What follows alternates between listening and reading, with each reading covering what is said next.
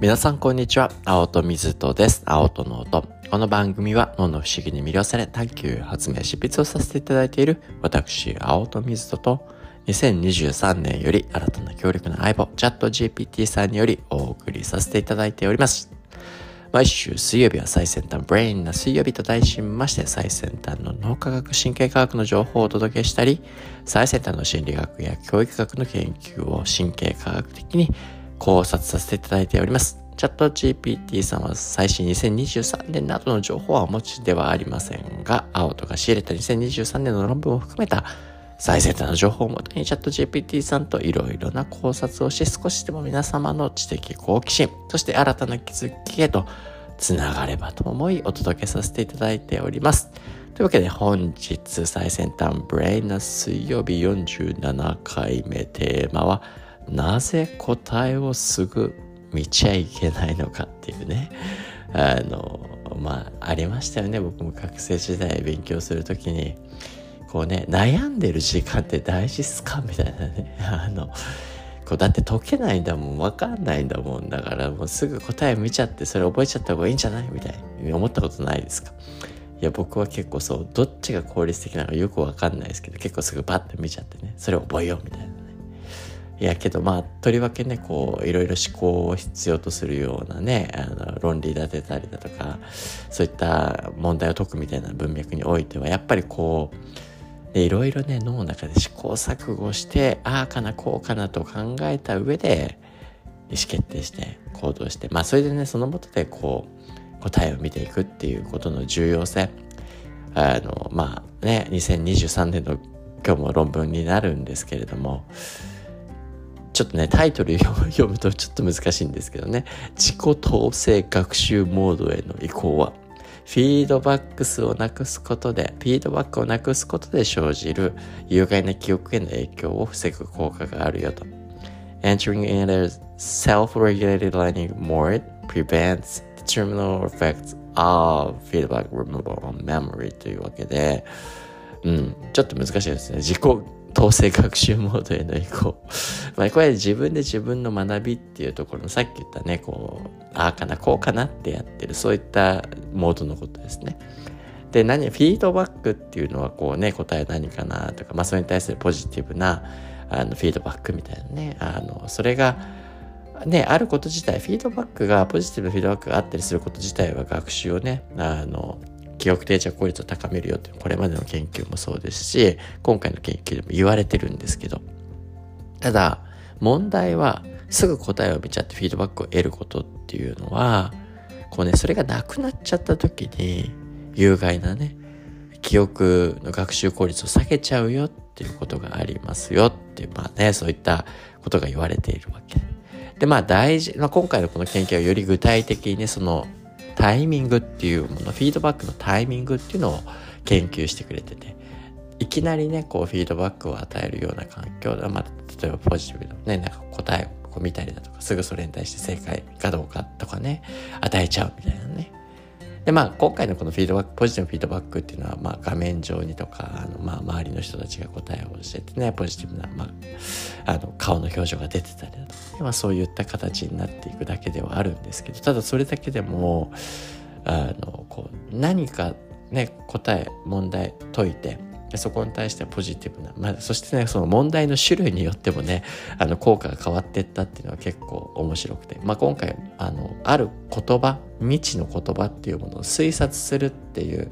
あの思考となんかこれは今まで学習したものと違うんじゃないのかなっていう感覚をもたらすのと、まあ、それに対しての我々のね脳の反応の仕方学習の仕方。まあそこまでねそれも違うよと、まあ、なんで脳の中でね、どういう思考訓練をしていくのか学習をしていくのか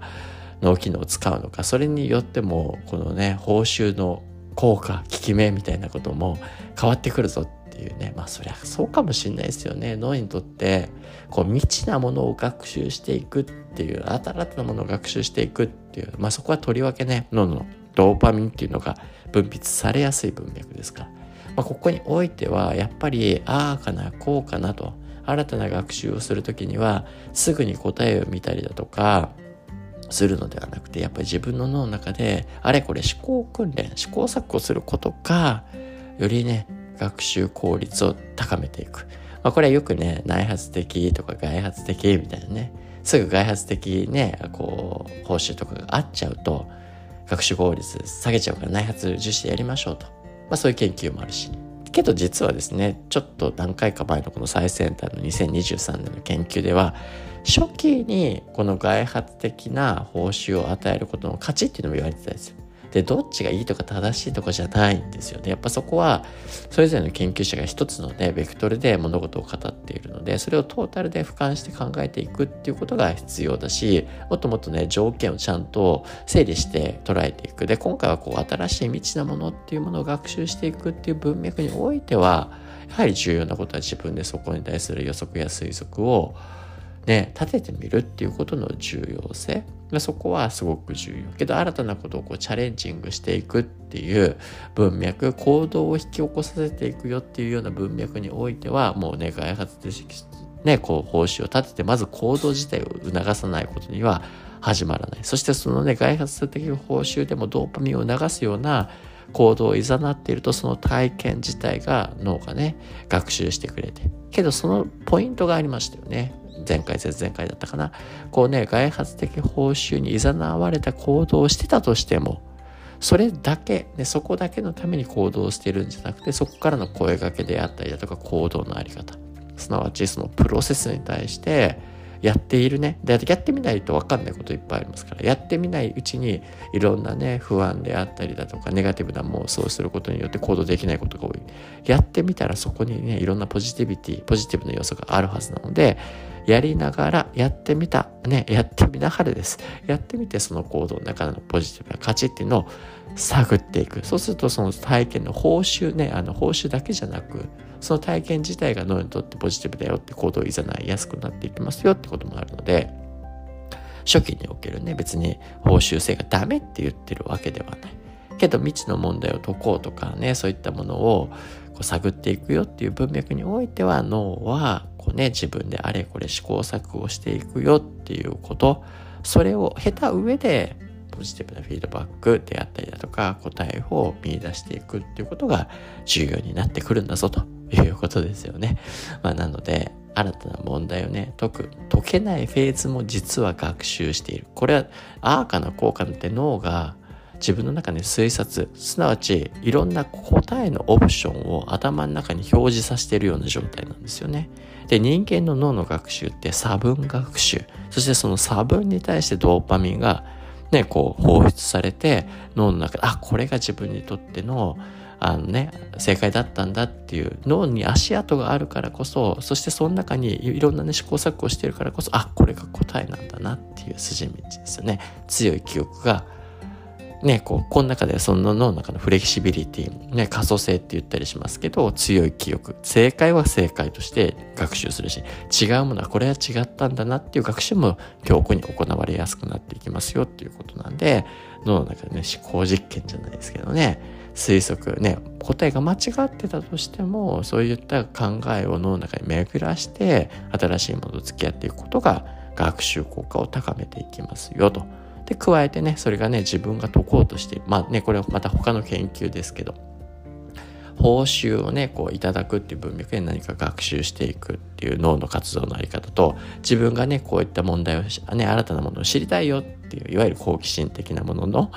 反応性、使ってる脳のものが全然違うよっていうことも言われている。まあなんで、それぞれをね、うまく活かしていくっていうことが、ポイントになっていくんじゃないかなと。外発に誘発される脳のモードがあります。内発に誘発される脳のモードがあります。それぞれの本質的な重要なポイントを活かし合って我々が学習体験いろんな経験物事を習得していくっていうことがポイントになるんじゃないかなとそんな新しい視座がね詰まったまあ今日のね論文なんでこう論文のね一つの事象だけそれだけをね正しいって思っちゃうとねあの違うかなとは思いますけど、こういったね、一つの重要なヒントをどう活かしていくか、まあね、なぜ答えをすぐ見ちゃいけないのか、そんなヒント、脳の試行錯誤が学習を促進する、そんなことが今日は伝えられたかなというふうに思います。それではまた明日お会いしましょう。青との音でした。Have a happy day.